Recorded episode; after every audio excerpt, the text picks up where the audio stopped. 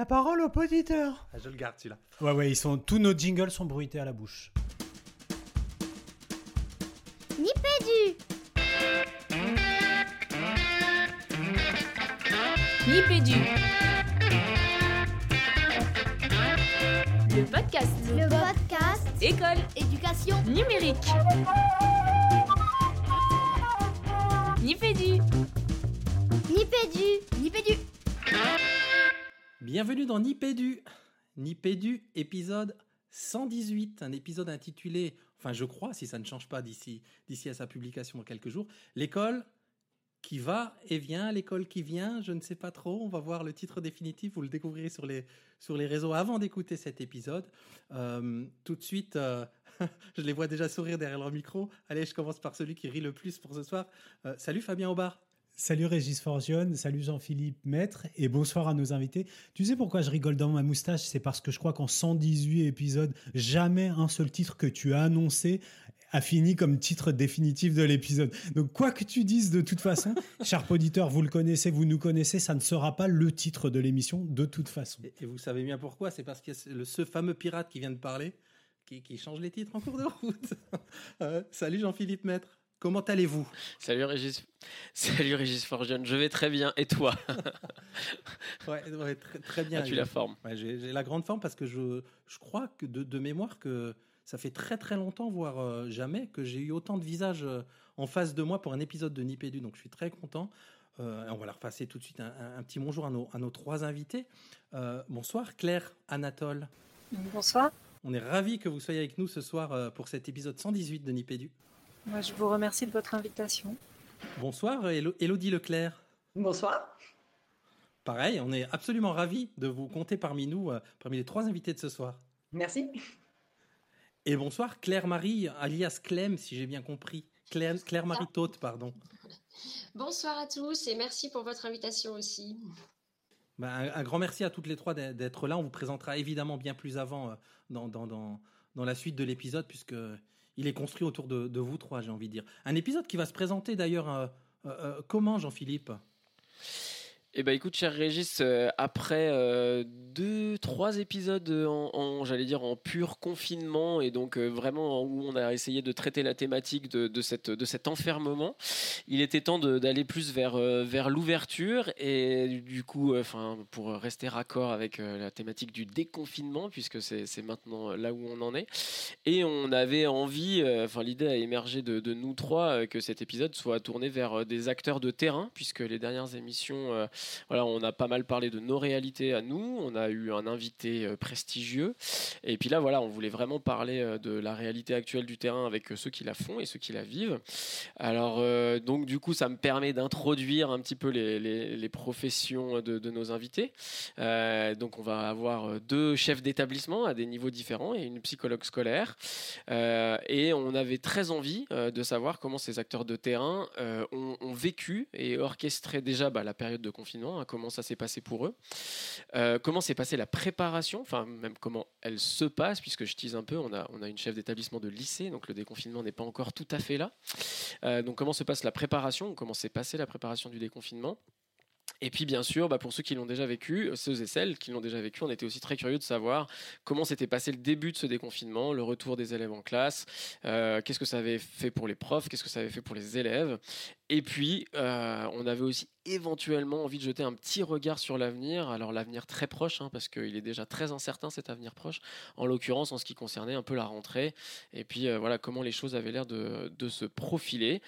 Et, et, puis un des angles qu'on voulait aborder, c'était aussi un peu l'aspect euh, émotionnel, parce qu'on parle beaucoup de logistique, on parle beaucoup de voilà de qu'est-ce qui va, qu'est-ce qui va pas, euh, sur des aspects vraiment organisationnels, et puis on voulait aussi un peu jeter un œil sur, sur comment tout ça avait été vécu d'un point de vue, j'allais dire, plus affectif, plus émotionnel. Et donc on, voilà, on espère que nos invités, enfin on en est même sûr, vont pouvoir nous, donner un petit peu d'informations de, de, sur tout, enfin, sur, sur, sur, sur, ces différents points pardon, euh, pendant cette période assez étrange que nous vivons. Merci, merci Jean-Phi. Euh, émission euh, studio habituelle, hein, en format studio habituel, enfin pour ceux qui nous écoutent depuis longtemps, on va dire. Donc euh, on va se faire un tout de suite un- un- une parole aux auditeurs. On entrera ensuite dans le cœur de l'émission, en tout cas la première partie de l'émission, entrecoupée euh, par la célébrissime chronique jeu de Papa à quoi tu joues et deuxième partie d'émission. Et on terminera par euh, inspiration coup de cœur coup de gueule de nos trois invités prestigieuses. Parce que Jean-Philippe disait qu'on a eu un invité prestigieux. Ce soir on a trois invités Et prestigieux bim. Euh, je vous propose qu'on rentre tout de suite euh, dans la parole aux auditeurs juste après ce jingle La parole au poditeur. La parole au poditeur. La parole au poditeur. Alors, parole au auditeur, Fabien, puisque tu fais le malin avec ton, ton petit jingle, je te laisse te lancer pour euh, un, premier retour qu'on a eu sur Twitter, je crois. Eh bien, qu'on a eu sur Twitter, et puis on va faire, euh, on va reculer de deux cases, Régis, comme quand tu perds au Monopoly, euh, avec un retour sur euh, l'émission dans laquelle on a eu la chance d'échanger avec Philippe Mérieux. Donc, on a Marc. Alors, je pense que ça, c'est un retour que tu as eu en direct. Marc qui nous dit Belle émission de Nipédu. Régis. Je ne suis pas fan de Mérieux, mais ses interventions sont intéressantes. J'aimerais bien le voir en grenouille. Et pour savoir quelle est cette histoire de batracien et de pédagogue, on- ça n'est pas une fable de La Fontaine, mais c'est bien, euh, c'est bien une anecdote de l'épisode 116 de Nipédu. C'est ça, c'est ça. En fait, c'était via Facebook pour le coup, là, c'était pas sur Twitter. Euh, on a Steph, alias Technofelic. T'as vu, je le dis bien, c'est ça? Non, non, fallait. Mince, pardon, Félix. Euh, qui nous dit deux raisons d'écouter le plus vite possible cet épisode de Nipédu. Un, c'est Nipédu. Deux, il y a Philippe Mérieux dedans. Et il a quand même mis en un, c'est Nipédu, donc ça, nous a bien fait sourire. Euh, mer- merci, Steph. Alors ensuite, on, a euh, alors Radija, je dirais comme ça, il me semble, Ben Hamza, euh, qui nous dit, alors là pour le coup, on ravance d'une case, euh, donc pour le, précédent épisode, formidable webinaire de Nipédu avec euh, Carabas77 et Adprof des écoles, bien évidemment ce cher Fabien et ce cher Régis, et les invités François Tadei. Oh, les, les gars, faut que vous m'aidiez sur le deuxième invité. Au Ludovial 20 de Hâte Ludomac pour aborder une planète apprenant confinée. Merci et bravo. Eh bien, un grand merci à toi, Radija. Et c'était, et c'était Stéphane Allaire de l'Université de Québec qui nous accompagnait. Allez, à toi, Fabien.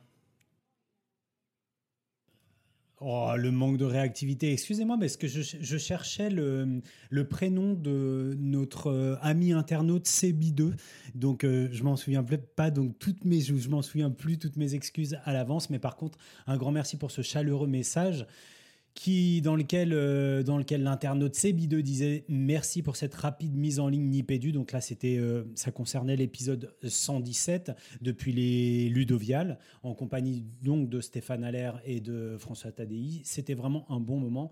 J'étais ravi d'écouter en direct et de voir le chat défiler plein de prolongements conseillés dans la vidéo et de personnes inspirantes. Et je me souviens que CB2 avait très largement participé à ce chat et avait posé la question à François Tadei et à Stéphane Allaire, la première question. On a Jean-Noël Saint-Rapt, ce cher Jean-Noël qui nous dit Le fameux. le fameux. Ben voilà le génial Nipédu euh, qui cite mon prénom hein, sur une conférence avec François Tadei et Stéphane Allaire au cours des Ludovial Ludomac. Je crois que c'est le sommet de ma carrière en formation numérique. Il a mis un petit smiley sourire. Merci pour le partage. On a, on a bien souri aussi à ce, à ce message, Jean-Noël. Merci.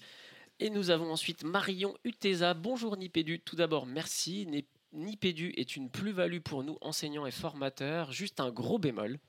Où sont les femmes? Nous nous plaignons beaucoup du manque de femmes dans le monde des, tis et, des tics et des tis.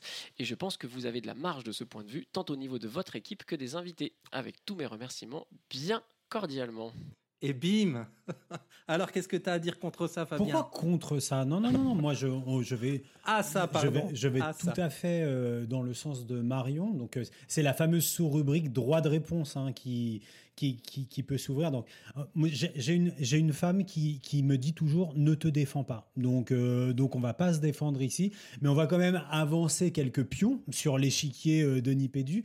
Euh, alors, Marion, la saison 2 de Nipédu, l'excellente saison 2, donc on était encore bien sûr dans cette, cette période assez difficile de la prépuberté avec Régis à l'époque, mais on avait une invitée, hein, on avait une invitée, non, on avait une chroniqueuse, une, une poditrice même, une, qui nous rejoignait toutes les deux semaines, je crois, à l'époque. C'était Marine Poyard, qui était une jeune titulaire et qui venait en enseignante en mathématiques, ou en tout cas, elle était en collège, et qui venait nous parler de ses expériences de numérique éducatif. Donc ça, c'était, euh, ça a été une première tentative, mais ça n'a pas été la seule, Régis. C'est ça. D'ailleurs, on lui passe un bonjour à Marine si elle, si elle écoute encore Nipédu.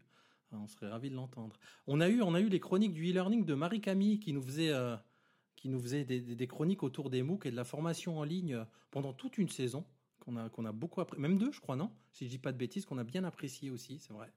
L'essentiel euh, Marie-Camille Coudert que, que Jean-Philippe connaît bien, du reste. Tout à fait. Euh, Qu'est-ce qu'on peut parler? On peut parler de la saison 6 qui a été une. Donc, c'était la saison euh, 2018-2019. Euh, Jean-Phi était déjà là, bien sûr. Et alors là, on, avait une invitée tous les mois et qui était, euh, bien sûr, une invitée euh, féminine pour équilibrer un petit peu cette équipe. Et puis, puisque bah, les collègues féminines sont quand même très, très représentées dans le métier, donc c'était assez logiquement qu'il était très simple de trouver des, pépites parmi nos collègues femmes. Ouais, clairement. Un autre point, entre, enfin c'est pas entre guillemets, on rêve d'une voix féminine. On a souvent, souvent cette discussion et euh, ceux qui écoutent un peu Nipédu savent que parfois, enfin régulièrement dans mes coups de cœur, je mets des, des éléments féministes et j'avoue que j'ai quand, quand j'ai vu ce commentaire, il le sait Fabien, j'ai un peu culpabilisé parce que c'est toujours la même histoire. C'est un peu comme le comme, comme la protection de l'environnement et ces choses-là. C'est à quel point on est prêt à faire l'effort de de- d'aller jusqu'au bout de ses convictions. Et c'est vrai qu'on discute de ça. Il y a il y a aussi le- le côté que c'est un projet entre copains et c'est vrai que c'est, c'est, ça peut paraître compliqué de se dire hop, on, greffe un élément extérieur juste pour répondre à, quelque chose, à des critères ou à quelque chose comme ça. Donc nous, on rêve d'une voix féminine euh, qui vienne prendre le pouvoir un petit peu. Ouais, clairement, bah, mais on, vous invite de toute manière à candidater. J'a- J'allais même jusqu'à chercher un, tweet qu'on a dû envoyer il y a quelques années pour justement faire un appel euh, à candidature. Après, comme tu le disais, hein, euh, je pense que Jean-Philippe Régis, vous pourriez en témoigner. Tu parlais d'un projet de copains. C'est un projet euh, qui est complètement, vous le savez, un bénévole et volontaire dans lequel on met beaucoup de temps, beaucoup d'énergie, qui nous mobilise beaucoup. Et je pense que le côté projet de copains nous tient aussi. Euh, parce que bah voilà, on se retrouve pas euh, sur un stade où on se retrouve pas, on se retrouve tous les trois pour euh, pour papoter pédagogie. Et je pense que ça c'est c'est un des éléments qui fait que le projet tient aussi. Donc nous on rêverait d'avoir une copine dans Nipédu, mais mais voilà, il y a y a quand même un gros investissement derrière. Je pense que c'est bon de le dire aussi. Mais mais vraiment vraiment on vous attend. hein. Peut-être toi Marion, tu veux faire un test avec nous. Nous on est ouvert. Il y a chaque émission est un pilote de toute façon. Il y a 118 pilotes de Nipédu. Donc, donc toutes les bon- bonnes volontés sont bien sûr les, les bienvenues. Mais surtout, surtout, surtout, Régis, puisqu'on parle d'équilibre euh, de genre ce soir, Oui, alors euh, Marion, elle va croire que c'est fait exprès, mais je- la main sur leur cœur que ça ne l'est pas. Ce soir, c'est parité totale puisqu'on a trois invités féminines, donc euh, on va dire plutôt que le commentaire de Marion tombe à pic. Je vous propose qu'on se lance tout de suite après cette longue, longue introduction dans la première partie avec nos invités. Le dossier de Nipédu. Le dossier. Alors avant de se lancer euh, dans la première question, on va quand même euh, présenter un petit peu plus avant nos, nos invités qui, qui trépignent devant nos, nos, nos papotages euh, sur, sur, sur la longueur. Et peut-être que le, la façon de me dédouaner le plus simplement possible, c'est de vous demander à chacune de, de vous présenter euh, euh, en quelques mots. Euh, Claire Anatole, par exemple, pour commencer Je ne sais pas si c'est plus facile de me présenter ou si vous vous, en chargez. Euh, bon, je suis, je suis psychologue de l'éducation nationale depuis une vingtaine d'années. J'exerce euh, dans l'académie de Créteil. Et euh, parallèlement, j'ai un master de psychanalyse, donc je suis plutôt d'orientation lacanienne. Voilà, après je ne sais pas ce que je peux vous dire de plus. Ça sera très bien comme ça, Claire, merci. Euh, Elodie Leclerc, de ton côté? Alors, Elodie Leclerc, je suis directrice d'une école euh, REP dans l'Académie de Créteil également à Valenton, une école élémentaire depuis 6 ou 7 ans, il faudrait faire le calcul, et mentor être prof euh, depuis la rentrée. Merci Elodie. Et donc Claire-Marie Tautte. Euh, bonsoir à tous. Donc moi, je suis euh, chef d'établissement. Je suis responsable d'une section d'enseignement professionnel dans un lycée hôtelier à Grenoble. Voilà, et je fais ce métier depuis 2016. Et avant, j'étais conseillère d'éducation et formatrice à l'ESP de Grenoble. juste, juste Régis, pardon, excuse-moi, je complète parce que je complète quelques informations concernant euh, nos invités. Euh, Claire qui nous a parlé de ses fonctions actuelles, mais, euh, mais Claire, tu as, tu as aussi publié sur le site de Daniel Calin. on, t'a- on a pu te lire euh, récemment dans des, dans des rubriques, dans des articles qui ont été euh, publiés euh, sur le site euh, Ludomag, dans une, chronique qui s'appelait euh, qui s'appelait Psy et prof. tu, peux nous, tu peux nous en dire deux mots sur, ce, sur ces, ces rubriques? En fait, avec le, bah, justement, avec le début du confinement, mon, mon mari et, et moi, c'est on s'est mis à écrire un petit peu des chroniques pour euh, essayer de soutenir les enseignants dans, ce, dans cette période très compliquée. Parce que euh, le regard psychologique que je pouvais porter sur cette période de vie et le regard que lui pouvait porter euh, sur, la continuité pédagogique avec le numérique bah, se complétait bien. Et puis on s'est dit qu'on apporterait un petit peu une pierre à l'édifice en, partageant nos regards sur, euh, sur des textes réguliers. Puis le groupe s'est enrichi, on est un peu plus nombreux. Et c'est vraiment un travail très intéressant de coécrire avec euh, euh, à la fois une entrée psychologique et une entrée pédagogique. Donc on, mettra les références dans, dans, les notes de l'émission pour retrouver ces, ces, articles qui sont coécrits. Et, et, ça me permet de faire une passerelle vers Elodie. Elodie, toi aussi, il me semble que tu contribues euh, un petit peu dans les mêmes objectifs que ceux de, Claire? Euh, oui, euh, il y a eu une contribution au début du confinement, plutôt axée sur les directeurs, sur être prof, justement. et puis, il y a eu de la participation à plusieurs émissions, à plusieurs lives, toujours sur cette partie du confinement. Et, j'imagine que, que toi, Claire-Marie, tu dois publier aussi, non? Euh, ça m'arrive parfois de faire des contributions dans la revue de la vie scolaire principalement, euh, mais pendant ce confinement, euh, j'ai surtout contribué à la vie de mon établissement. D'accord. Je vois que tu as, tu as coécrit un ouvrage qui est paru chez Canopé aussi. Oui, tout à fait. Il y a quelques années, moi, j'ai beaucoup travaillé sur l'engagement des élèves et la parole de l'élève dans, dans le pilotage de, des écoles, des collèges et des lycées. Donc, c'est voilà, à, à ce titre-là que j'ai collaboré à un ouvrage aussi effectivement édité à Canopé. Ok, élève engagé et bien sûr, Régis, comme, euh, comme à notre habitude, vous retrouverez toutes les références dont il vient d'être question et même plus hein, pour compléter les biographies et bibliographies de nos invités dans les notes de l'émission. Régis, je te rends cette première question et pardon pour cette interruption. Ah non, non mais tu as carrément raison. Donc, euh, première question, euh, on, on, est au retour de confinement, on est en ce qu'on appelle le, déconfinement après plus de deux mois de, de confinement. Et donc, passer l'urgence des, premières semaines, quels sont les deux aspects, les deux événements, vos sentiments euh, autour de ce confinement? En tout cas, ceux qui vont le plus marquer, et dans le cadre de, de vos fonctions respectives. Alors, j'ai l'habitude de dire se lance qui veut, mais je sais que quand on lance tout de suite l'hameçon à quelqu'un, ça, ça lance les choses. Donc, peut-être commencer par Claire-Marie? Merci. Euh, moi, je n'ai pas euh, deux événements majeurs euh, à retenir, mais deux, deux, idées un peu fortes qui ont marqué le confinement. Je pense une première étape de, travail avec les enseignants où il y a eu un véritable foisonnement, une recherche. Et en fait, mon rôle, bizarrement, ça a été d'inviter les enseignants à ralentir à ralentir le rythme des envois de travail aux élèves, à ralentir leur propre rythme de travail euh, et, à, poser plus sereinement euh, les, questionnements.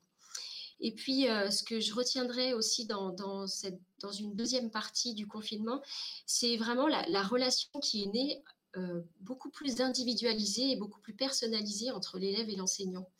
C'est-à-dire que plus individualisée parce que les feedbacks des enseignants ont été réellement plus individuel, plus personnalisé sur le travail qui avait été rendu, et plus personnalisé parce que on a trouvé des enseignants euh, prêts à dire euh, comment ça va aujourd'hui chez toi, euh, qu'est-ce qui s'est passé chez toi, comment tu abordes le travail aujourd'hui.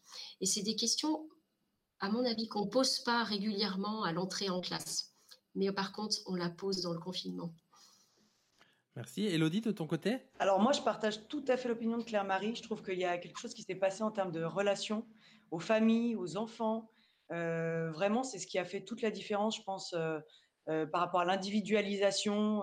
Les gens sont vraiment rentrés dans une relation de confiance qui existait déjà, mais elle est beaucoup plus aboutie, je trouve, à l'issue de ce confinement. Et le deuxième constat, on entend souvent parler bah voilà, de l'évolution de la société qui tend vers de plus en plus de dématérialisation, de numérique. Et finalement, on se rend compte que la fracture est énorme. moi, je n'avais peut-être pas mesuré à quel point on avait euh, des gens d'abord qui n'étaient pas équipés, comme on l'a évoqué, mais aussi des gens qui ne savent pas faire, qui n'y ont pas accès. Euh, je ne sais pas si finalement on, ça avance pas un petit peu trop vite, euh, tout ce numérique dans la société en règle générale, pas que l'enseignement. Mmh, mmh, mmh. Merci Elodie. Et Claire? Euh, alors moi, j'ai un regard un peu décalé en étant psychologue. J'ai pas retenu d'événements ou d'aspects particuliers, mais je me suis beaucoup euh, euh, attachée à observer les réactions de ce climat très anxiogène sur, sur moi-même, pour commencer, parce que je suis déjà un objet d'étude à, part entière. C'est comme ça qu'on travaille. Et puis sur, sur mes proches et sur les enseignants que j'ai accompagnés, les parents d'élèves. il m'a semblé vraiment très important de de prendre, enfin d'aider, comme, euh, comme le disait Claire-Marie, euh, les enseignants à, prendre conscience qu'ils étaient dans une situation très anxieuse, que leurs élèves étaient aussi en situation d'anxiété et que euh, cette anxiété allait se manifester justement par une agitation ou d'autres d'autres symptômes particuliers et que convenait, si on voulait durer sur, sur une continuité pédagogique de plusieurs mois, de commencer par prendre soin de soi et de, de ralentir, comme vous l'avez dit, euh, de, s'écouter et de, de s'inscrire dans une temporalité aménagée plutôt que de produire et de surproduire. C'est vraiment des mécanismes euh, très connus de l'angoisse. C'est quand je, je, perds un peu le contrôle, je me mets à produire, à agir, à faire plein de choses parce que là j'ai l'impression que je vais je vais combler un manque. Euh, je vais, euh, en produisant beaucoup, faire quelque chose qui va euh, atténuer ce manque. Et c'est le contraire qui se passe, c'est-à-dire qu'on s'épuise et qu'on risque, à un moment donné, d'avoir réellement une, ce qu'on appelle un burn-out ou une crise d'angoisse. Donc l'essentiel de cette période de confinement, ça a été d'accompagner les gens à ralentir et à prendre soin d'eux.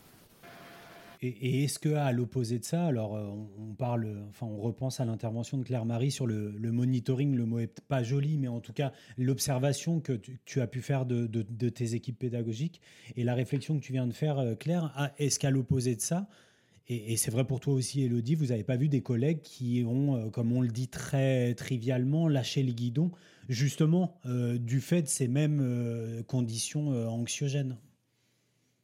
Alors, en fait, pour, pour compléter, euh, par rapport à, un climat anxiogène en plus qui dure, qui est, vraiment. Euh, dont on ne peut pas s'extraire rapidement, puisque ça va durer pendant plusieurs semaines, plusieurs mois. Euh, il y a trois réactions défensives qu'on peut avoir. Il y a l'agitation, il peut y avoir la sidération, c'est-à-dire un moment où en fait on est stupéfait par la situation et on n'arrive plus à produire. effectivement, il y a eu sans doute certains enseignants qui ont été, euh, qui se sont éteints dans leur fonction d'enseigner à un moment donné, euh, le temps d'assimiler la situation et de, retrouver un peu leur repère pour se remettre à, pouvoir transmettre un savoir. Donc, euh, quand je, quand je parle d'agitation ou d'inhibition euh, et la troisième manifestation, on va pas trop en parler, mais c'est les manifestations somatiques. Hein. c'est euh, je dors plus, euh, je, mange trop, enfin, j'ai des éruptions cutanées désagréables, enfin plein de petites choses que le corps nous, raconte sur, un mal-être. je crois qu'on ne pouvait pas en faire l'économie dans ce début du confinement. Je crois que c'était chacun, on a, exprimé quelque chose de ce mal-être à un moment donné. Et c'est à respecter, c'est-à-dire que c'est à assouplir, mais c'était à respecter. Les gens qui ont eu besoin de ne rien faire pendant un moment donné, je crois que c'était nécessaire pour eux, et qu'ensuite ils sont repartis. Les gens qui se sont trop agités à un moment donné, eh ben, ils ont ralenti à un moment donné ensuite parce que parce que ils ont retrouvé leur rythme. Et euh, les gens qui ont somatisé, ben, sans doute que leurs somatisations se sont atténuées avec le temps. Pour compléter, euh, moi, dans mon établissement, je n'ai pas particulièrement constaté euh, de personnes qui ont réellement lâché le guidon. Honnêtement, euh, dans, les équipes enseignantes, euh, je pense que vraiment, il y a eu un travail très assidu. Alors, effectivement, le, rythme s'est normalisé, c'est-à-dire qu'on est quand même venu dans une sorte de routine de confinement, parce que ça, quand même, voilà, ça a quand même duré dans la longueur. Euh, il y a eu un petit peu d'essoufflement avant les vacances de printemps, je pense lié euh, à, l'idée qu'on pouvait avoir, euh, en tout cas sur l'Académie de Grenoble, puisqu'on était la dernière zone, à dire que à la rentrée, on allait reprendre. Et donc, je pense que voilà, peut-être un, petit essoufflement. et puis, bah, la, reprise au retour des vacances, qui a été forcément aussi un petit peu compliqué de dire, bah voilà, on est reparti pour encore trois semaines ou un mois en confinement et même un petit peu plus pour les lycées. Euh, mais, mais, de la sidération sûrement un peu, mais vraiment du, lâcher de guidon, euh, très peu. Moi, j'en ai très peu observé, honnêtement. J'en ai pas eu non plus du tout sur l'école. Euh, j'ai eu quelques personnes qui au départ ont été très anxieuses parce qu'on s'est quand même retrouvé du jour au lendemain face à une situation qu'on ne savait pas gérer, sur laquelle on n'avait absolument aucune visibilité. On nous a quand même au départ, quand on a fermé les établissements, on ne savait pas pour combien de temps on fermait. À aucun moment on a imaginé que ça pouvait être aussi long. Et les collègues, pour certaines, ont eu un petit peu peur de ne pas savoir faire, de ne pas savoir comment accompagner leurs enfants, les élèves. Du coup, il y a eu quand même au départ, plus que du lâcher de guidon, un temps d'adaptation pour certains d'entre eux. Euh, il a fallu accepter et puis il a fallu aussi pouvoir trouver des mécanismes au sein des équipes pour pouvoir se relayer.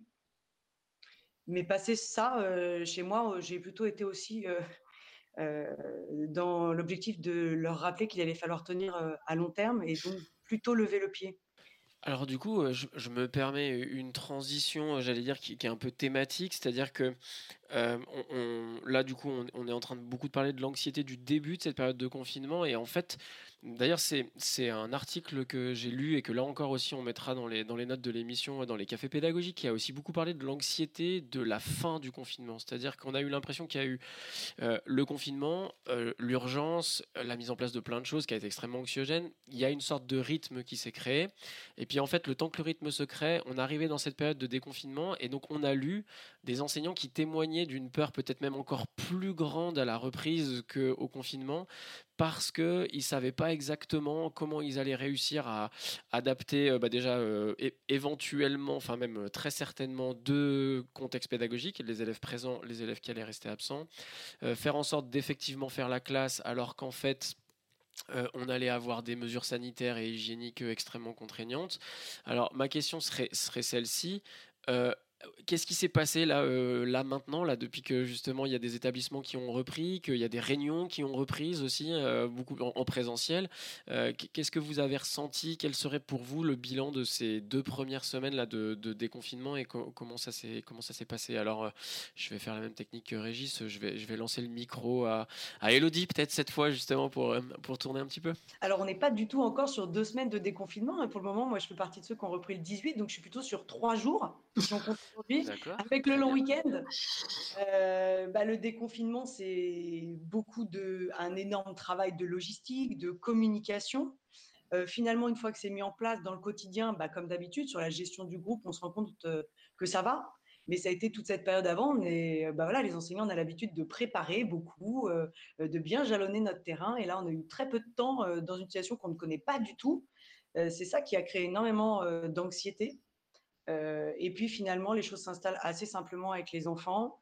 Euh, chez nous, on a vraiment pris le parti de se caler sur eux, euh, de voir où ils en étaient, ce dont ils avaient envie, comment ils voyaient ce retour à l'école. Donc pour le moment, on, sort à peine déjà de cette découverte, en fait, de cette redécouverte. Et puis, c'est timide, la reprise pour le moment. J'accueille extrêmement peu d'enfants pour le moment. Et j'ai pas du tout eu assez. On est parti sur des CP, des CM2 et les ayants droit. Euh, je suis dans une commune dans laquelle on peut ouvrir très peu de classes parce que c'est colossal. Hein, le protocole sanitaire, ça nécessite d'avoir énormément de moyens humains pour pouvoir l'appliquer. Et donc, pour le moment, on est vraiment sur quelque chose de très timide dans lequel chacun prend ses marques. Ok. Et alors, du coup, avec beaucoup d'anxiété ou finalement euh, un, plaisir de retrouver la classe? Enfin, Qu'est-ce qui prévaut en fait? Enfin, J'ai dit, c'est peut-être autre chose encore, hein, mais. Il y a beaucoup de plaisir mêlé à c'est beaucoup de responsabilité sur quelque chose qu'on ne connaît pas. Donc forcément, il y a euh, une anxiété. Euh, on a essayé de tout mettre en œuvre pour euh, éviter de le faire subir aux enfants au maximum, même dans l'aménagement de l'espace. Moi, je tenais absolument à ce que ça ressemble pas à une prison. Je voulais pas des barrières, je voulais pas du plastique partout. Voilà, on a travaillé beaucoup là-dessus pour que visuellement, on ait toujours l'impression d'être dans une école. Même les classes sont restées en l'état. On a vraiment réaménagé les meubles, mais je voulais pas que ce soit plastiqué partout. Donc, on, a vraiment œuvré euh, là-dessus. C'est un drôle de mélange. On est content, mais c'est encore un petit peu stressant. Et puis, on est sur une rotation. Donc, j'ai des collègues qui, pour le moment, viennent de le faire pour la première fois. Il y a quelque chose aussi, euh, c'est de nouvelles habitudes pour tout le monde et on est en train de les découvrir en même temps que les enfants. Donc, c'est beaucoup d'attention. Moi, cette intervention, bah, excuse-moi Jean-Philippe, elle me fait penser à une, à une discussion qu'on a eue avec, avec plusieurs enseignants autour de nous. Je dis nous parce que Régis faisait partie, euh, faisait partie du moment où euh, euh, il y avait effectivement, quand tu parles de plastique, je pense forcément à cette image qu'on a vu beaucoup circuler sur les réseaux d'une collègue qui voilà, qui a, subi quelques commentaires que j'ai trouvé assez agressifs parce qu'elle avait effectivement bâché euh, une, toute une partie de sa classe, du mobilier, du matériel, en y affichant euh, des sens interdits.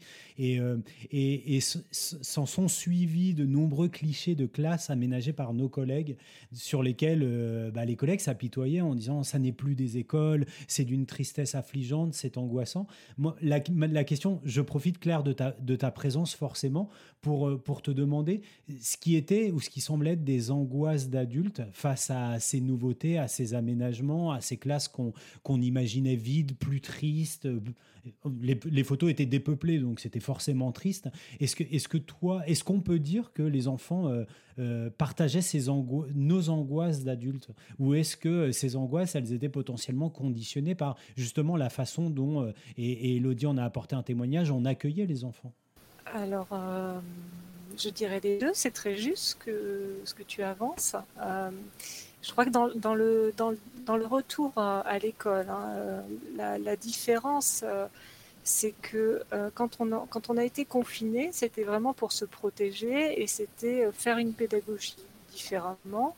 on perdait le, quotidien, l'alternance vie professionnelle, vie, familiale mais on était entre guillemets en sécurité dans notre cocon familial. Quand on retourne à l'école, euh, on, doit euh, créer euh, un espace de sécurité pour les élèves et pour, pour les personnels dans, dans une situation où on n'est pas sûr de pouvoir maîtriser. Donc c'est vraiment pas simple pour les enseignants et, et je crois que le, gros travail qui a été fait au moment de la pré-rentrée, ça a été justement d'apaiser ces angoisses, cette anxiété, euh, que les enseignants se sentent compétents pour justement, comme, euh, comme le disait Elodie, moi je trouve que c'est le bon sens des enseignants. Et c'est euh, la pardon, le, bon sens des enseignants et puis la, richesse du pédagogue de se dire ben non là je vais pas bâcher, je vais faire autrement, je vais je vais pas employer ce terme-là avec l'enfant, je vais employer un autre terme avec l'enfant parce que peut-être que euh, geste barrière, c'est un peu trop militaire ou je ne sais pas. Euh, j'ai vu beaucoup de créativité chez les enseignants pour accorder euh, le, message, le contexte, le cadre de l'école pour que ça reste une école. moi, j'ai eu la chance ou la malchance que mes écoles ont quasiment toutes ouvertes tout de suite, avec très peu d'élèves, mais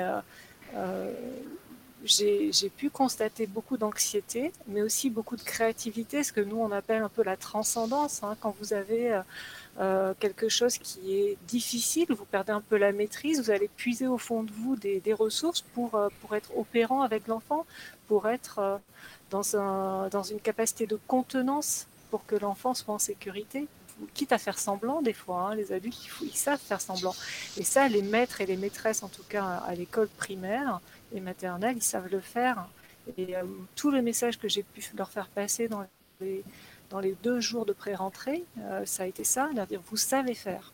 Faites appel à, vos ressources internes, vous savez transmettre quelque chose d'une sécurité à ces enfants. Et euh, pour avoir circulé dans les couloirs depuis, la reprise, ils savent le faire. Ils ont cette richesse en eux. Maintenant, c'est pas facile et, ça mobilise énormément d'énergie alors, euh, chez les enseignants, terriblement d'énergie chez les directeurs. Parce que là, vraiment, j'ai senti les directeurs dans une grande souffrance, un épuisement, parce qu'il y avait beaucoup, beaucoup de, messages contradictoires qui leur arrivaient, de, réadaptation permanente. Ça, c'était vraiment. Euh, voilà, j'étais inquiète pour, plusieurs directeurs. Je, sentais voilà, bord de l'épuisement. Ils ont donné énormément. Et, euh, et c'est ça aussi ça, la richesse du métier d'enseigner, c'est que parce que c'est des enfants, je crois qu'on peut faire confiance aux adultes pour se mobiliser jusqu'au bout. Et alors du coup, j'imagine que ça doit pas du tout être la même réalité dans, le secondaire, mais je serais quand même curieux de savoir justement les questions qui se posent par rapport justement à, alors à la fois aux aspects euh, logistiques, hein, tels que ceux dont on a pu parler, à quoi ressemble une salle de classe euh, d'un lycée, ou à quoi ressemblera une salle de classe de lycée euh, dans quelques temps, et puis à toutes les questions qui, doivent se poser dans une préparation de, déconfinement qui est encore en cours. Qu'est-ce qui se passe aujourd'hui dans les, couloirs du secondaire et, de, et des, des autorités de ce niveau-là? Alors, euh, pour répondre à ta question et puis pour rebondir aussi sur euh, ce que disait euh, Claire, je pense qu'en fait, la responsabilité du chef d'établissement, c'est la sécurité des biens et des personnes dans son établissement. Et, je pense que dans la sécurité, il y a la sécurité sanitaire, c'est celle qui nous préoccupe, c'est celle qui prend du temps, mais c'est une dimension très technique. Et il y a aussi effectivement une, sécurité affective, émotionnelle, professionnelle. Et, et je pense que pour nous, chefs d'établissement, euh, il y avait cette dimension technique qui venait contribuer au fait de rassurer euh, les professionnels et peut-être d'abaisser un peu leurs angoisses. Euh, mais il y a aussi une dimension en fait pédagogique, politique, qui est assez, à, mon avis, assez importante. C'est-à-dire que de montrer aux enseignants qu'on peut concilier la réponse à certains enjeux euh, du contexte spécifique de notre établissement, euh, malgré tout à travers ce cadre euh, quand même effectivement extrêmement contraignant. Alors après, à quoi ça ressemble dans les couloirs Chez moi, ça quand même ressemble pas mal à de la rubalise de plastique un petit peu partout, parce que j'ai beaucoup, beaucoup d'espaces qui ne vont pas être ouverts et accessibles aux élèves. Euh, néanmoins, on a, on a essayé de privilégier quand même euh, le fait qu'il y ait des espaces différents qui soient ouverts. Donc, à la fois des ateliers professionnels, à la fois des salles de classe. Euh, voilà.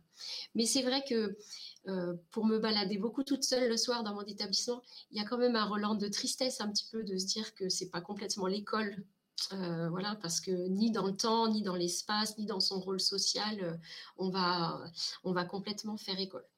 Alors bon, moi, je prépare toute une introduction sur le civisme. Je me dis, voilà, on va quand même trouver quelque chose à, repositionner auprès des élèves euh, à travers cette, cette expérience-là. Mais ça va être une expérience qui n'est pas l'expérience habituelle de l'école. Et c'est parce qu'on en connaît, en tout cas, c'est sûr.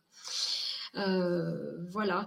Et puis, eh ben, il y a quand même une forme de continuité hein, euh, dans les lycées euh, qui, doit perdurer. On a vraiment une, continuité administrative, financière, autour de l'affectation des élèves, des processus d'orientation, etc., qui perdure. Et c'est aussi un facteur un petit peu anxiogène pour les élèves, parce que c'est d'habitude des moments où on a beaucoup de contacts interindividuels, et là, on le fait à distance.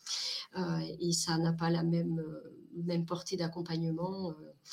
Euh, voilà, donc euh, c'est euh, voilà, c'est du technique, de la politique, de l'administratif et du communicationnel pour pouvoir rassurer tout le monde dans, dans ce fonctionnement. Et on voit Elodie qui hoche la tête et qui se retrouve complètement dans, dans ce témoignage, même si on n'est pas dans, au même niveau. Terriblement. on apprend beaucoup en ce moment. tous les jours. sur nous-mêmes et sur les autres. Je vous propose, avant, avant d'enchaîner dans encore plus profond dans cette émission là qui devient passionnante, de, de faire une petite pause et de se déconfiner en récré. Papa, à quoi tu joues? Papa, papa, à quoi tu joues? Eh papa, à quoi tu joues? Et oui, nous sommes en déconfinement, alors je me mets au diapason. Et après avoir joué avec des virus, après avoir essayé le kit de survie de jeu en famille, je me devais de toucher du doigt l'après-crise. Alors certes, en exagérant un peu, mais c'est pour vous parler de mon jeu préféré, celui par lequel mes podcasts ont commencé, celui qui, encore aujourd'hui, me fait verser de chaudes larmes et me fait frissonner. Il s'agit de The Last of Us, du studio Naughty Dog, studio à qui l'on doit, les, pardon, les excellents et très divertissants Uncharted sur PlayStation. The Last of Us, ça commence un peu comme la crise du Covid. On se réveille un beau matin et c'est la panique. Une mystérieuse infection commence à se propager et la folie s'empare de la société. Mais The Last of Us s'intéresse à l'après, 20 ans plus tard, après le patient zéro.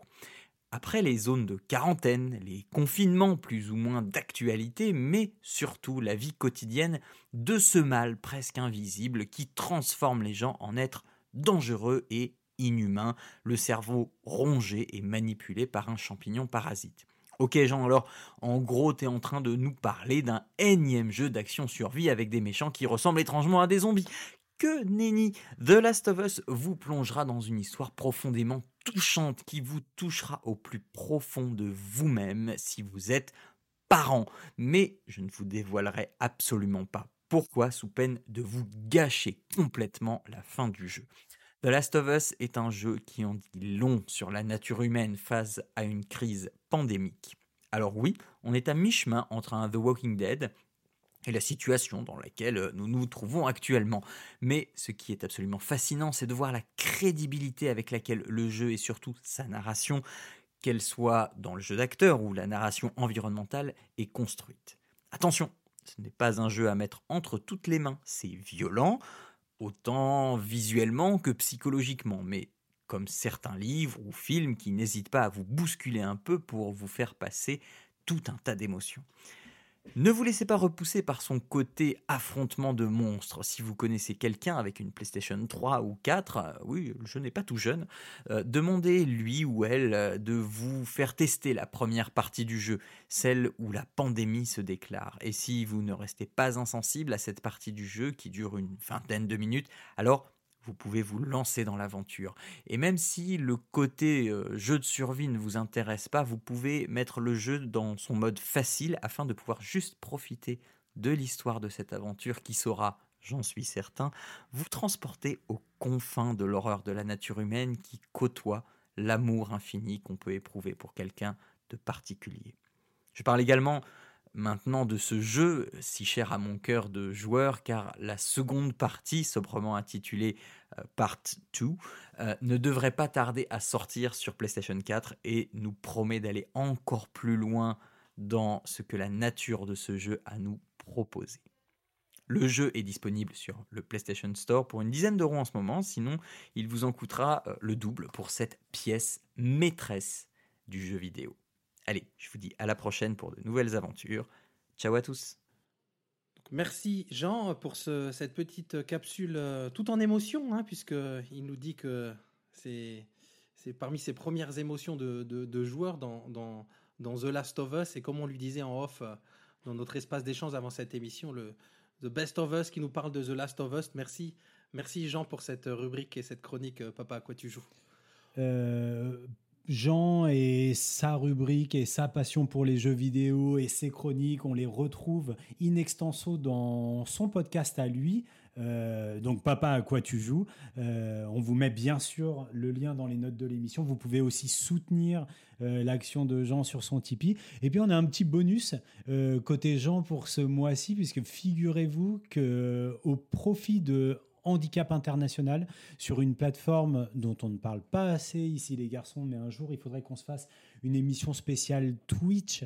Donc sur Twitch, on vous mettra aussi les liens dans l'émission. Vous retrouverez euh, Jean en animateur d'un burger quiz savoureux, euh, bien fat comme on les aime. Euh, donc au profit de, au profit d'handicap international, on vous en dit pas plus et on vous met le lien dans les notes de l'émission.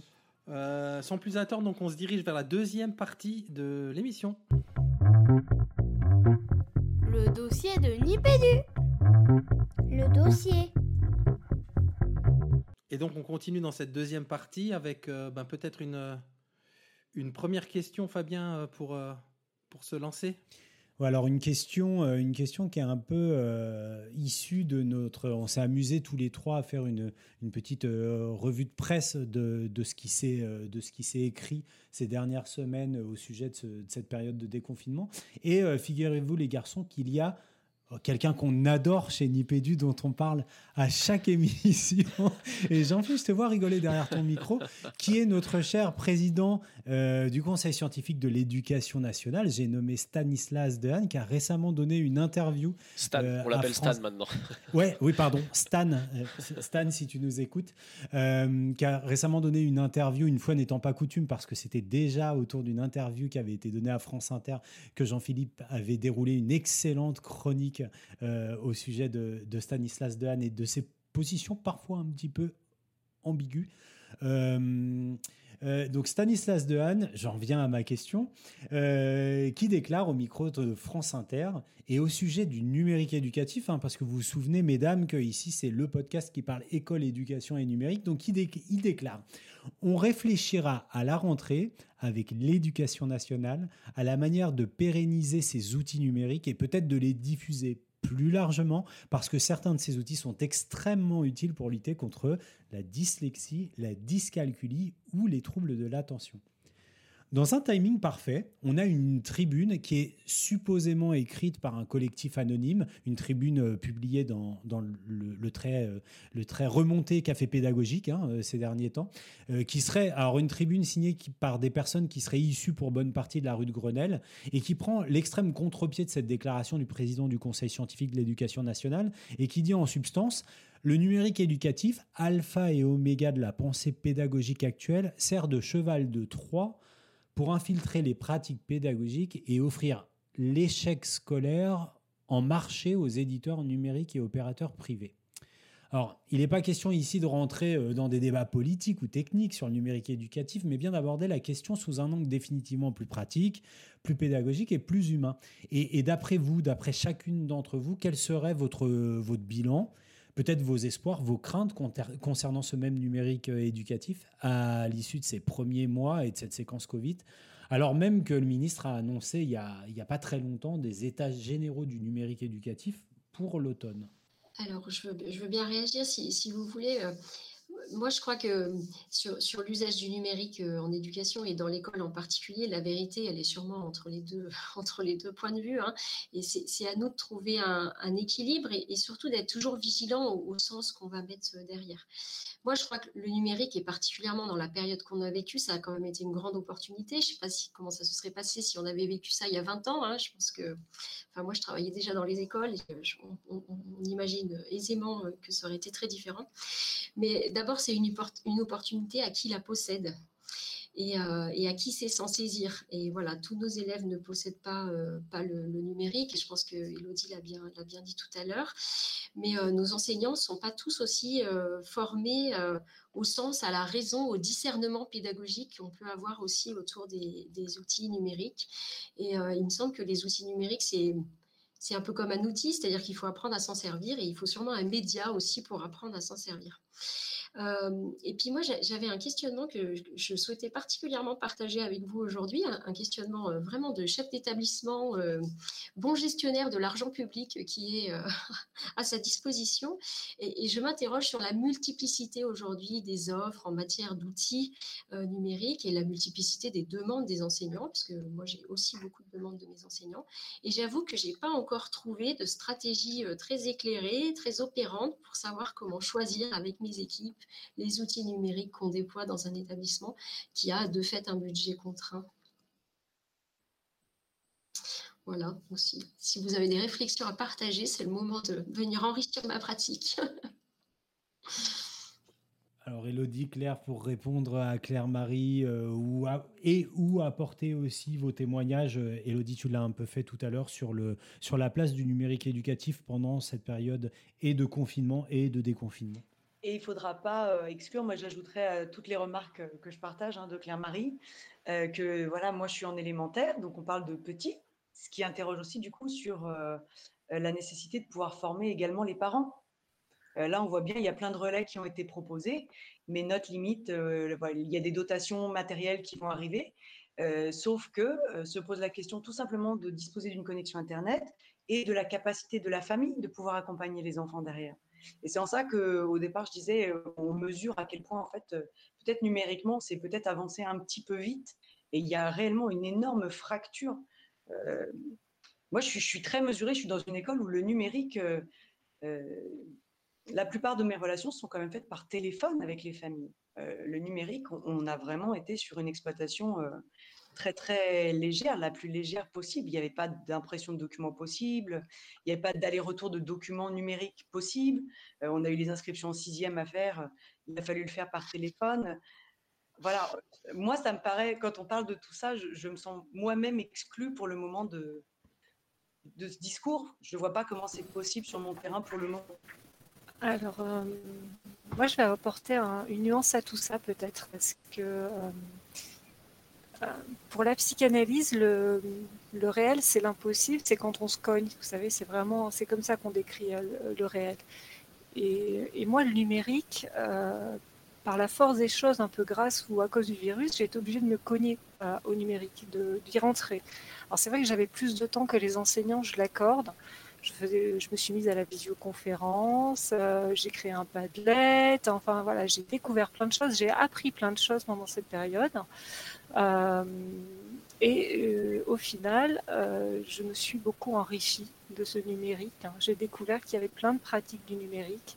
là où pour moi, c'était effectivement euh, quelque chose à apprivoiser comme, euh, comme une sorte de, monde euh, étranger avec, avec des, des, noms, des outils que je connaissais pas. Bah, petit à petit, parce que parce qu'il le fallait bien, je suis rentrée dedans. j'ai appris et j'étais en situation d'apprentissage. et j'ai aimé ça, effectivement, être en situation d'apprentissage et découvrir. Et, et je je crois qu'on a beaucoup de choses à, apprendre et à, gagner à s'emparer de l'outil numérique. Vous avez tout à fait raison, pour ça il faut du temps. Il faut, euh, il faut de la sérénité et du temps. Et c'est vrai que le faire de façon concomitante à, une situation de crise, avec euh, des mouvements anxieux, avec cette agitation, c'était difficile à faire de s'emparer du numérique dans cette situation. Euh, mais je, pense réellement que c'est un outil quand on l'aura apprivoisé, euh, dont on pourra euh, mesurer la richesse. Il n'y a pas de raison que ça n'en soit pas. Après, il y a, des, contraintes, techniques hein, que vous décrivez, euh, mais c'est l'avenir, et c'est l'avenir de, nos enfants. Ils sont d'ailleurs plus doués que nous en numérique que nous. ils maîtrisent bien plus, donc à charge de l'éducation nationale de s'y mettre. On a eu on a eu, parce que tu parlais, Claire-Marie, tout à l'heure de, solutions euh, qui pourraient euh, répondre aux besoins euh, des enseignants en alliant à la fois une rationalisation des budgets et une efficacité de la solution technique avec, avec une vraie pertinence pédagogique.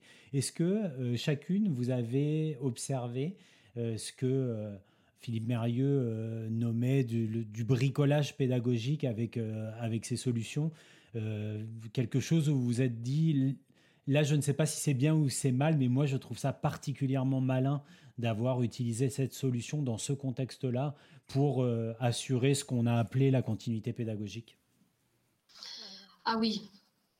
Ah, Elodie, pardon, tu voulais peut-être répondre. Non, non, vas-y.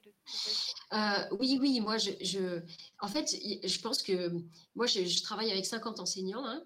J'ai vu 50 euh, choses différentes et des, choses plus heureuses que d'autres. Et voilà, et il y a eu du tâtonnement et il y a eu de l'apprentissage. Je pense effectivement que dans, dans ces circonstances, le numérique a été une véritable opportunité pour des enseignants qui ont su s'en saisir, pour des élèves qui avaient des moyens, et pour un établissement euh, comme le mien qui a pu de temps en temps pallier à certains dysfonctionnements. Pas majoritairement, malheureusement, parce que, parce que la fracture numérique, on n'avait pas mesuré qu'elle était aussi grande, et ça, je rejoins tout à fait ce qu'a dit Elodie.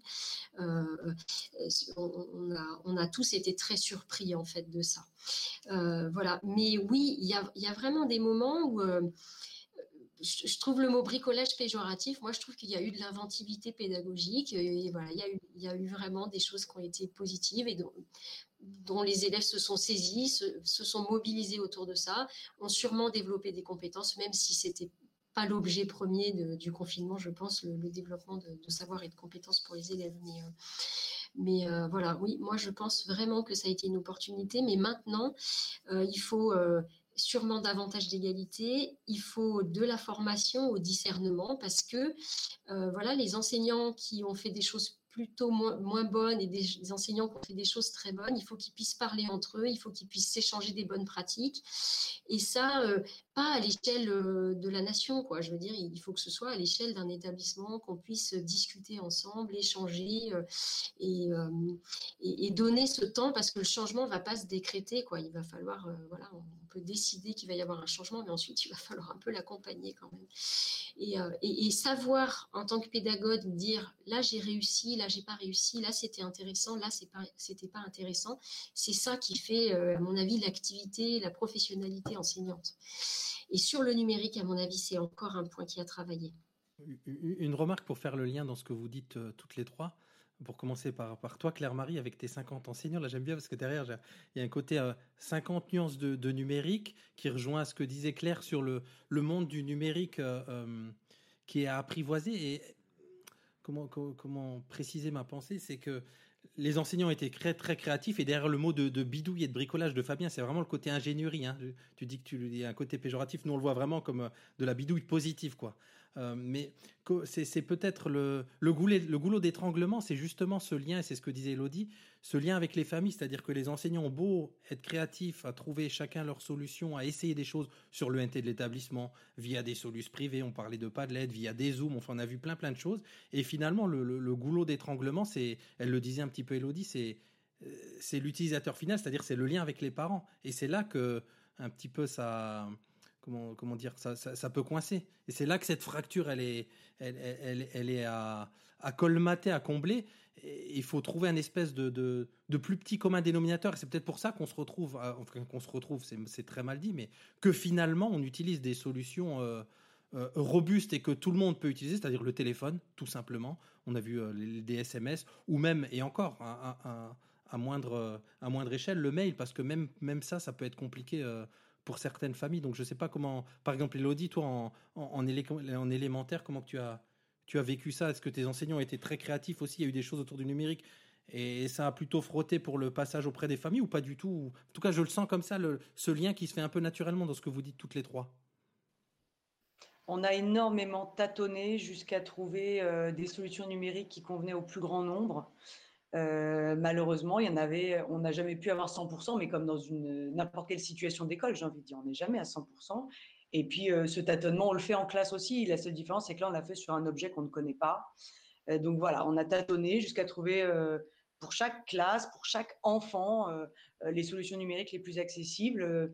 on s'est dit que on est parti sur un site internet parce que on sait que sur les téléphones, il y a accès sur internet, ça permettait d'avoir accès à l'info en gros, euh, euh, on a tout essayé.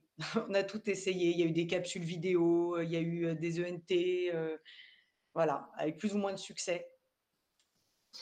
Alors, moi, je n'aurais pas tout à fait la même, la même entrée parce que forcément, avec un public qui est bien plus âgé, à hein, moi, mes élèves, ils ont 15 ans, hein, jusqu'à 19 ou 20 ans.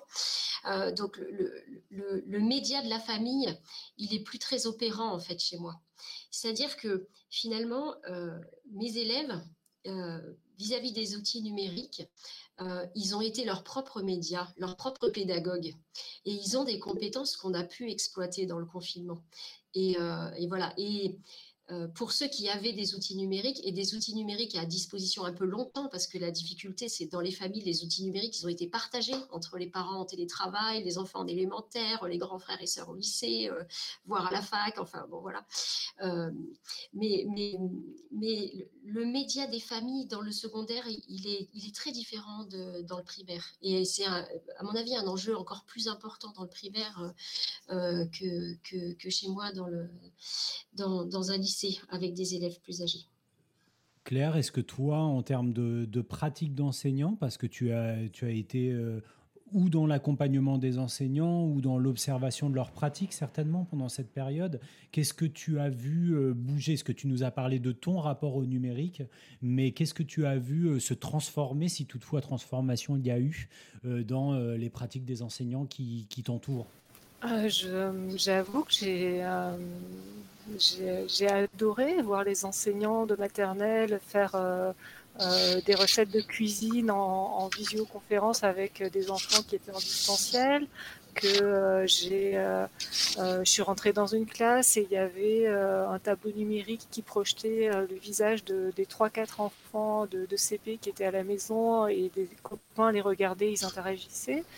Il y a eu euh, des, projets qui ont été menés, des défis euh, entre euh, des enfants qui étaient en présentiel et en distanciel. Non, c'est vrai que c'est pas facile de, s'approprier ces outils-là, mais je crois que le, fait qu'on soit en manque de contact nous a amené nous a obligés à entrer dans le numérique pour retrouver du contact. Euh, ne serait-ce que la voix d'une maîtresse euh, qui s'enregistre et qui est, au téléphone. Rien que ça, c'était déjà de, pour nous, pour les psychologues, c'est du, c'est, tellement euh, précieux d'entendre sa maîtresse qui, parle à un enfant plutôt qu'une, feuille de, d'exercice. Euh, parce que la voix, ça, contient toute, euh, toute, la personnalité, toutes les modulations, surtout chez les, maîtresses de, primaire et de maternelle, hein, qui jouent beaucoup de leur voix. Euh, pour un enfant, ça y est, il est, de nouveau dans cette situation de, relation pédagogique où c'est sa maîtresse qui lui parle. Donc, c'est, je n'avais pas des experts dans mon, dans mon secteur hein, du numérique, loin de là, et j'en suis pas une non plus. Mais euh, je trouve que parce qu'il y avait du manque, une, grande partie des enseignants se sont forcés, c'est pour ça que je vous disais, sont cognés au numérique, c'est-à-dire sont forcés à y aller. Et, euh, ils en ont fait quelque chose. pour moi, c'est du balbutiement. C'est vrai qu'ils sont au début, euh, mais c'est déjà tellement précieux. C'est déjà tellement euh, tellement plus que juste euh, des feuilles qu'on fait passer par la poste. C'est déjà autre chose, ça s'incarne. Là, euh, finalement, pour les auditeurs, on va être une voix, mais la voix, c'est déjà quelque chose d'incarné. C'est une vidéo, c'est autre chose aussi. Des visioconférences, moi, je n'étais pas du tout à l'aise avec ça au début. Et puis, petit à petit, eh ben, on s'approprie cet univers et on accepte d'avoir son image sur un écran. Donc, il, s'est passé vraiment plein de choses. Je veux croire que ça aura des effets dans l'avenir. C'est-à-dire que pour, euh, vous savez, les crises euh, dans, dans, la vie, dans un chemin de vie, on en traverse plein euh, dès la naissance, et on parle du traumatisme de la naissance, du sevrage, de l'adolescence, de la crise de l'adolescence. ces crises-là, elles, elles ont un effet constitutif du sujet, elles nous enrichissent, elles nous permettent d'avancer quand elles ne nous détruisent pas. C'est-à-dire que quand cette crise, on arrive à en faire quelque chose de positif, parce que on a accepté de parler des émotions, on a accepté de, euh, se confronter aux affects qui sont associés et de ne pas être en rupture ou en conflit avec, euh, avec l'autre, que ce soit l'autre parental ou l'autre enseignant. Et ben, en général, ça produit du mieux, ça apporte quelque chose de positif. Alors du coup, ce qui m'offre une transition quasi parfaite, euh, à la fois avec juste ce que tu viens de dire, Claire, et, des petites choses qui ont été euh, dites ici et là, euh, autant par Claire-Marie que par Elodie, par rapport justement au travail des profs. Alors du coup, il a là encore, dans la revue de presse qu'on a pu faire avec Fabien et Régis, on a pu tomber sur un papier qui faisait état euh, d'une étude euh, qui a déjà été menée euh, par une équipe de l'université d'Aix-Marseille. Donc, on, construit un questionnaire à destination des enseignants. Et notamment, alors, alors bon, il s'avère que mon regard de chercheur fait que qu'on puisse déjà partager des résultats sur des choses qui viennent juste de se passer. J'ai tendance à prendre ces résultats quand même avec une forme de précaution parce que ça va très vite. Hein, produire un résultat de recherche en quelques semaines, c'est quand même vraiment surtout sur euh, autant de données, etc. Mais, ça n'empêche que ça, peut donner des premières idées. Et un des résultats qui ressort, c'est que les profs font état d'un travail qui a été pendant le confinement et donc pendant la préparation aussi au déconfinement, très globalement assez solitaire. Euh, c'est ce qui ressort de leur étude en tout cas. Euh, et du coup, j'entendais dans les propos de Claire-Marie un peu plus tôt, par exemple, l'incitation à dire que justement, de par les idées qu'il y a eu et le fait qu'il y en ait eu justement une par enseignant, qu'il serait temps peut-être maintenant que les enseignants se mettent autour d'une table et puis euh, réussissent à trouver des chemins communs de faire un certain nombre de choses. Et, donc ma question serait, est-ce que, euh, alors là aussi pour faire un petit peu écho à ce que tu viens juste de dire Claire, si on veut dire que peut-être une crise peut amener quelque chose de positif, euh, si elle est gérée de manière constructive, intelligente, sereine, si cela est possible, en tout cas avec du recul quand le temps viendra, est-ce que vous pensez que, en effet, ça pourrait avoir notamment comme effet positif de d'avoir incité les profs, le fait d'avoir subi l'isolement, euh, de plus les inciter à travailler en équipe et d'aller vers le développement de solutions, alors que ce soit euh, euh, dans, le, dans le primaire, ben voilà, j'allais dire mettre en place des stratégies pédagogiques communes qui pourraient être retrouvées du CP au CE1, au CE2 pour, pour aider aux transitions d'une classe à l'autre. Si c'est dans le secondaire, bah, peut-être à la fois par équipe disciplinaire ou alors peut-être par équipe de classe autour du, conseil. Est-ce que vous avez l'impression que de cette crise pourrait assez facilement ou au contraire beaucoup plus difficilement naître plus de travail collectif des, enseignants? Alors, moi, je suis en primaire, je pense qu'il y a déjà un travail collectif qui est mis en place, d'autant que, euh, comme je suis en REP, j'ai les petits CP, les petits CE1 dédoublés. Et donc, il y a déjà un travail collectif qui est mis en place. Euh, chez nous, il n'y a pas eu d'isolement. Moi, j'ai tout mis en œuvre pour que personne ne se retrouve isolé, ou en tout cas que personne se sente isolé euh, dans une difficulté. Donc c'est vrai que c'est pas notre manière de travailler. Euh, il y a forcément des bonnes pratiques par contre qu'il va falloir qu'on puisse garder. Évidemment, on a appris plein de choses, ce que je disais, on apprend tous les jours, encore maintenant. Il va falloir qu'on puisse se poser effectivement autour d'une table pour conserver certaines pratiques et faire le tri, pas que sur le numérique. Il y a, euh, voilà, dans, dans l'équipe, comment on s'est comporté, c'est ce lien qu'on a établi avec les enfants, il y a forcément des choses positives à en sortir, la manière dont on a travaillé avec les familles, tout ça, voilà, il va y avoir tout un tas de choses. il va y avoir la technique, comme disait Claire-Marie tout à l'heure, il va y avoir l'affectif. Il y a énormément de choses. Et dans notre manière de travailler, ensemble aussi, je pense qu'il va y avoir des, des choses à conserver. Mais, mais, en tout cas, chez nous, on s'est pas senti isolé. Alors, je, je, rebondirai un peu, un peu pareil, c'est-à-dire que moi, il y, a vraiment eu un très fort foisonnement relationnel. Hein. Euh, mais je dirais même, même moi, à titre personnel, j'ai été extrêmement sollicitée par les enseignants. Alors, c'est vrai que je suis plutôt une pilote, euh, une chef d'établissement engagée dans les questions pédagogiques et, j'avais entamé déjà un, travail avec les enseignants sur ce point. Donc, euh, voilà, ça, a bien continué dans le, dans le, dans dans le confinement. Euh, je dirais que ça a continué ce que j'avais déjà lancé au préalable, c'est-à-dire que les équipes qui travaillaient bien ensemble, elles ont continué à travailler ensemble, elles se sont vues en visio, elles ont échangé euh, des données, enfin il y, a eu pas mal d'outils d'ailleurs même numériques euh, au, au, niveau des profs hein, qui se sont mis en place et c'était intéressant. Euh, par contre, j'ai quand même des équipes euh, qui ne travaillaient pas tellement ensemble au départ et qui continuent à pas tellement travailler ensemble et qui d'ailleurs dans le déconfinement ne travaillent pas non plus tellement ensemble et, euh, il va falloir faire preuve de, beaucoup de leviers comme on en a l'habitude pour, pour instaurer ce travail collectif je ne sais pas s'il y a eu ce ressenti de manque, comme, comme on pourrait le, lire à travers cette étude. En tout cas, moi, ce que, ce que le confinement m'inviterait à, travailler encore davantage dans mon établissement, c'est euh, au plan du second degré, aller au-delà du disciplinaire, parce que les équipes disciplinaires collaborent très bien. Et elles collaborent très bien sur les outils numériques parce qu'ils ont des objets communs et donc euh, ils savent partager des objets communs euh, euh et, s'interroger sur le numérique et les pratiques numériques autour des objets communs. Mais ils ont du mal à trouver des objets communs en interdisciplinaire, en transversalité, enfin vous appellerez ça comme vous voulez. Moi, je trouve qu'aujourd'hui, on pourrait partager sur des objets communs qui sont euh, les prérequis au travail, la mobilisation des élèves. C'est tout ce foisonnement de questionnement qui est né chez les enseignants pendant le confinement. Euh, comme je le disais euh, au tout départ de l'émission, en disant, voilà, ils se sont interrogés sur comment allaient les élèves, sur s'ils étaient levés aujourd'hui de bonne humeur, s'ils étaient motivés, voilà, s'ils avaient assez de concentration, d'attention, de mémorisation dans les tâches qu'on leur donnait. Et, moi, j'aimerais bien instaurer de la collaboration sur, ce, sur ces domaines-là, euh, autour desquels il y a, à mon avis, de l'échange de pratiques assez intéressant à faire aussi. Voilà, mais c'est un chantier encore pour moi. Je ne suis pas sûre que l'impulsion du déconfinement sera suffisant. Alors nous, on triche un petit peu dans le premier degré, mais Claire va se charger de nous le dire. On a les RAZ aussi, qui sont euh, vraiment pour les équipes euh, à la fois une, source d'inspiration énorme, euh, de propositions et d'accompagnement beaucoup. Mmh. Il faut du temps. C'est en, en, en, vous écoutant, hein, je me disais, mais en fait, on n'est pas dans ce que nous on appelle l'après-coup, on n'est pas dans l'après, on est encore dans la crise. Donc euh, tout ce temps d'élaboration qui est très précieux hein, et qui, où, où les, bonnes questions comme euh, ce que, ce que tu présentes Claire-Marie et, et, puis plein d'autres qui, qui émergent au fur et à mesure de, la pratique à la fois pédagogique en distanciel et de, euh, la pratique de classe avec le protocole sanitaire, tout ça, ça va amener de, des vraies questions des questions ouvertes hein, pour lesquelles il n'y a pas de réponse encore.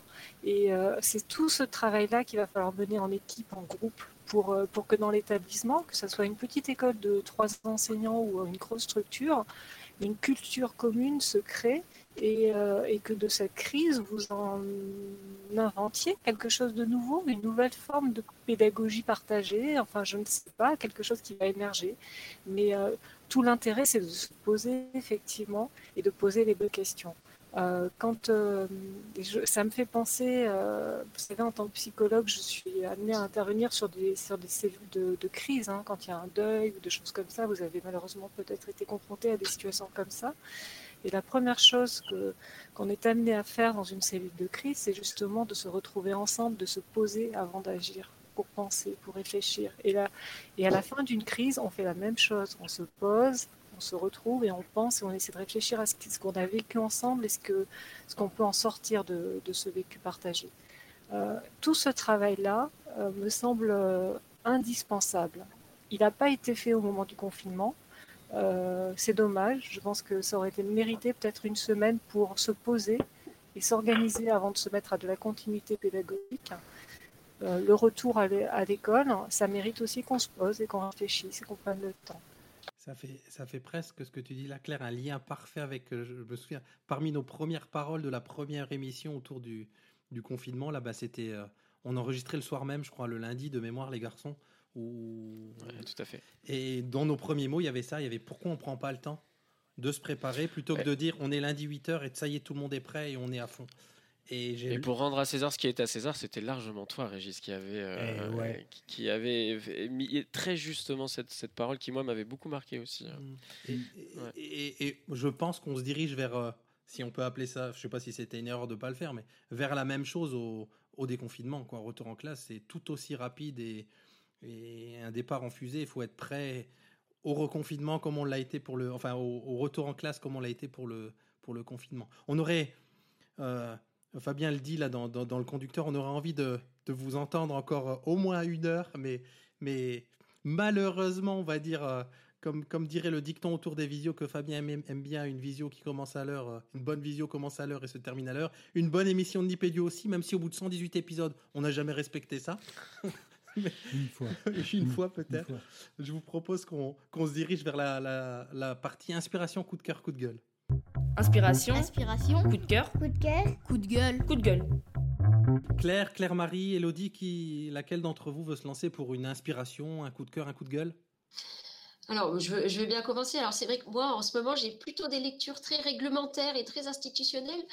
Euh, néanmoins, j'ai eu l'occasion de, lire un mémoire la semaine dernière, un, mémoire de master euh, PIF euh, qui a été fait à, l'Université de Bourgogne-Franche-Comté sur le rapport au temps, le temps de travail et le temps au travail. Et j'ai trouvé cet écrit très intéressant et voilà, j'avais envie de le partager avec vous. C'est un, CPE qui a, travaillé sur ce sujet-là et, il me semble que dans la crise, c'est une lecture saine. Bah, on mettra ça dans les notes de l'émission. Merci pour ce partage. Euh, Claire, Elodie, qui veut enchaîner? Ah, ok. Euh, alors moi, parce que j'avais quand même pas mal de temps, hein, je, suis désolée, je, mesure que les enseignants étaient submergés avec la continuité pédagogique. Moi, j'avais le temps de penser, j'avais le temps même de jouer sur Internet et, de lire et, de surfer sur, euh, sur les différentes vidéos de YouTube. Et je suis tombée sur une vidéo très amusante qui, qui offre de façon très accessible des concepts. Euh, euh, c'est une jeune femme qui, euh, qui se met en scène en train de se maquiller et qui vous explique l'objet petit a de, de Lacan. C'est quand même assez bluffant parce que théoriquement ça tient vraiment la route et, et c'est et c'est tout à fait accessible et, on passe son temps à, à rire. Donc elle s'appelle Emmanuelle Laurent et, et, je crois que c'est sur YouTube, ça s'appelle Mardi Noir. Je vous mettrai les liens si vous voulez, mais c'est très, très sympa c'est du Lacan, mais c'est très accessible. C'est antinomique. Ouais, pas, facile. Je vous assure que non. Et juste pour la, pour la petite anecdote, on avait une discussion avec euh, ma psychologue de femme récemment et, euh, et elle m'a indiqué un, un bouquin, euh, Claire, que tu dois très très bien connaître, j'imagine, de Diatkin, L'enfant chez l'adulte. Et, et, elle me, l'a confié comme ça, façon, ah bah, tu te poses ces questions-là, va lire Diatkin, tu vas trouver des réponses. Et pour de vrai, on ne peut pas lire des écrits de lacaniens ou de psychanalystes sans disposer des concepts, parce qu'un concept en, on emmène un autre et, ça devient proprement illisible au bout de deux de, de, paragraphes. Quoi. Lacan est illisible, je vous, l'accorde. La plupart des psychanalystes sont illisibles. Allez voir cette vidéo, je vous assure, elle est bluffante. Ah. Cette fille, elle arrive à vous faire passer des concepts psychanalytiques très complexes euh, de façon euh, limpide. Donc euh, j'admire son, son humour et sa légèreté et, ce, de rendre accessible des choses si compliquées. Ah ouais, ça donne envie, ouais. Elodie, coup de cœur, coup de gueule? Alors moi, je vais être beaucoup moins studieuse que mes collègues. j'ai fait une overdose euh, de tous ces documents qui ont foisonné. euh, euh, voilà, on s'est retrouvés sous l'eau de sources. Et moi, mes petits bols d'air, eh ben, vous n'allez pas le croire, c'était tous ces Martines détournées. Euh, on s'en envoyait un par jour avec mes copines d'école. Et euh, c'était mon bol d'air quotidien et ça continue encore et encore. Alors, je ne sais pas qui crée ça, mais merci mille fois pour ma santé mentale. Je vous adore. Un grand classique. Avec un site, hein, avec un site pour créer ses propres. Tu connais le site pour créer tes couvertures de Martine? Non, mais je vais y aller. Ah ouais. Je vois un lien à partager. Ouais, je, je- je le mettrai dans les notes de l'émission, indispensable. Si. Bon, parfait. On termine, on termine sur une, euh, sur une note d'humour. Peut-être, euh, est-ce qu'on peut vous retrouver, vous retrouver l'une, l'une et l'autre euh, sur les réseaux, un compte Twitter, un, quelque chose euh, où, où les gens pourraient continuer les discussions, ou vous poser des questions si vous voulez, ou pas. hein. C'est vraiment si vous avez des comptes de réseaux sociaux ou de blogs, par exemple. Alors, pas moi. Ok. Moi non plus, mais, euh, Mais, mais euh, sur être prof, en tout cas, euh, ah bah voilà. c'est tellement là qu'on me trouvera le plus facilement. Après, on peut essayer sur Facebook, mais j'y vais pas souvent. Et Claire Alors, euh, pareil, assez à distance de, de tout ça, mais on va continuer les chroniques euh, psy et prof, je pense. Et, euh, et puis, euh, pour le reste, euh, plutôt la discrétion du psychologue, normalement. C'est pas, c'est pas faux, c'est vrai. Bon, un grand, un grand, grand, grand, un triple merci donc euh, à, à toutes les trois pour ces, c'est quoi, c'est une, une heure et quart passées ensemble euh, qui ont été passionnantes. Euh, merci à, merci à Fabien et à Jean-Phi, à Maître Jean-Phi. Ouais, vous, avez, vu sa tête Il a fait genre. ah, mais non. N'importe quoi. non, non, mais je profite que tu me donnes la parole pour aussi, moi, euh, remercier les trois invités parce que c'était euh, enfin c'était vraiment hyper. Enfin, j'ai trouvé ça, euh, euh, je vais pas dire intéressant parce que c'est vraiment un truisme et un mot, valise, mais euh, j'ai trouvé que vos témoignages avaient donné beaucoup de chair à des choses qu'on a supputé, supposé euh, à travers ce qu'on entendait trop rapidement dans les médias. Et je vous remercie de, pour nous trois déjà, et puis certainement pour une partie de nos auditeurs et auditrices qui sont pas forcément tous enseignantes et enseignants, d'avoir mis un peu de vrai, de vécu et de, contenu dans, tout cet événement. Donc un, très très grand merci à toutes les trois. Est-ce qu'on a perdu Fabien ou, ou est-ce qu'il est toujours là? Mais non, je suis toujours là. Pourquoi tu m'aurais perdu? C'est parce que je me Non, suis tué plus de figé. 5 minutes. Ouais. non, non, un grand merci. C'était trop court. C'est le seul regret qu'on peut avoir. J'ai l'impression qu'on a fait un quart d'émission et euh, j'ai vraiment euh, ce sentiment de façon prégnante. Mais comme on nous invite à, avoir plus de, dames dans l'émission, bah, on cultive euh, l'espoir de pouvoir vous retrouver dans une émission prochaine. En tout cas, on, se le souhaite vivement. Complètement. Et en tout cas, on se retrouve dans, bah, normalement là dans un mois, les garçons. Même si c'est toujours des semi-vérités en fin d'émission, mais normalement dans un mois. On sera là. Ah, Il se fait désirer, Fabien, il se fait désirer. Prenez bien soin de vous également. Merci Jean-Phi, merci Régis. Et surtout, en attendant l'épisode 119, on vous invite tous à garder la pêche. Et à bien se laver les mains. Et à bien. Et à tousser dans son coude.